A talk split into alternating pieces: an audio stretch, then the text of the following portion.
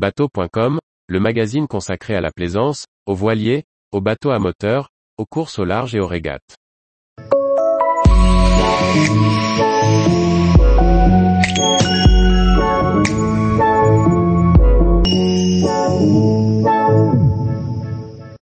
Les femmes qui ont marqué l'histoire de la route du Rhum.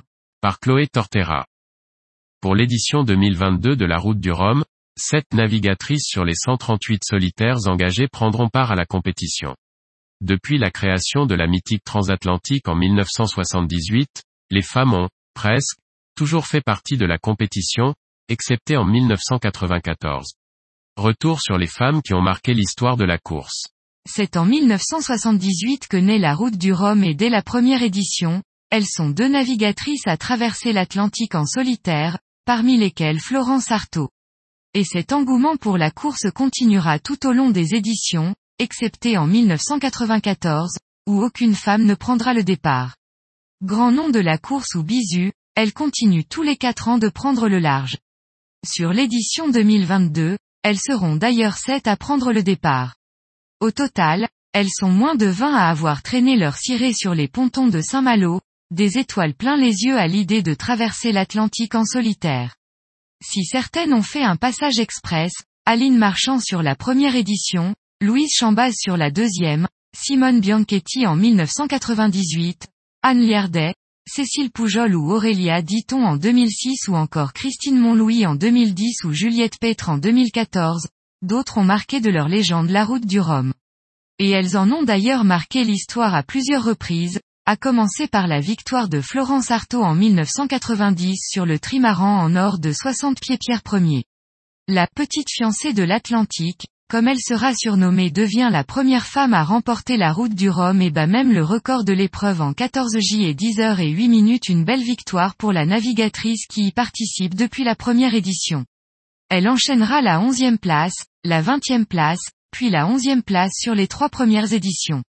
Après une deuxième place sur le Vendée Globe 2001 à 2002 sur Kingfisher à seulement 24 ans, elle remporte la victoire sur la route du Rhum en 2002 sur ce même monocoque de 60 pieds. Elle enregistre elle aussi un nouveau record en IMOCA avec un temps de course de 13 jours 13h31 pieds 47 pouces. Un exploit de taille puisque c'est la première fois qu'un monocoque arrive en Guadeloupe avec un multicoque, malgré un départ avec 24 heures d'avance, comme l'imposait le règlement cette année-là. Anne Cazeneuve est malade lorsqu'elle participe pour la cinquième fois à la route du Rhum. Cette passionnée de grand trimaran et fondatrice de l'école de voile et de croisière du même nom dans le golfe du Morbihan s'élance sur la dernière édition, 2014, à bord de son trimaran de 50 pieds. Cette édition sera sa dernière et elle remporte la victoire en classe Rome sur Anéo et établit un nouveau record avec une transatlantique de 17 jours 07 heures 06 minutes et 03 secondes. Un an après, NDRL, novembre 2015, la navigatrice s'éteignait des suites d'un cancer. Même si elles n'ont pas gagné, certaines navigatrices participent, ou ont régulièrement participé, à la route du Rhum. C'est le cas de Servan Escoffier, qui y participe pour la première fois en 2006 sur le classe 2 monocoque vedette de Bréa, Cap Marine et décroche une deuxième place, sur quatre dans sa classe.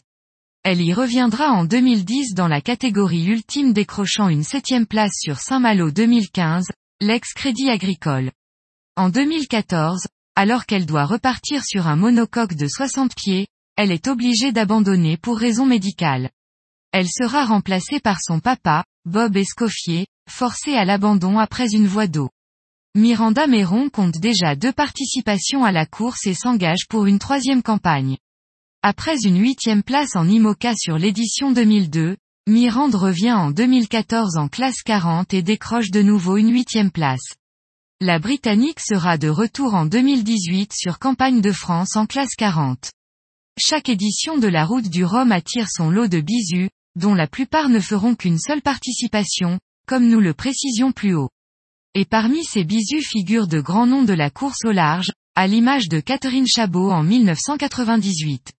Après un Vendée Globe 1996 à 1997, où elle devient la première femme à boucler un tour du monde en solitaire, sans escale et sans assistance, elle participe ensuite à la mythique transatlantique sur Whirlpool, Europe 2, mais abandonne suite à un dématage.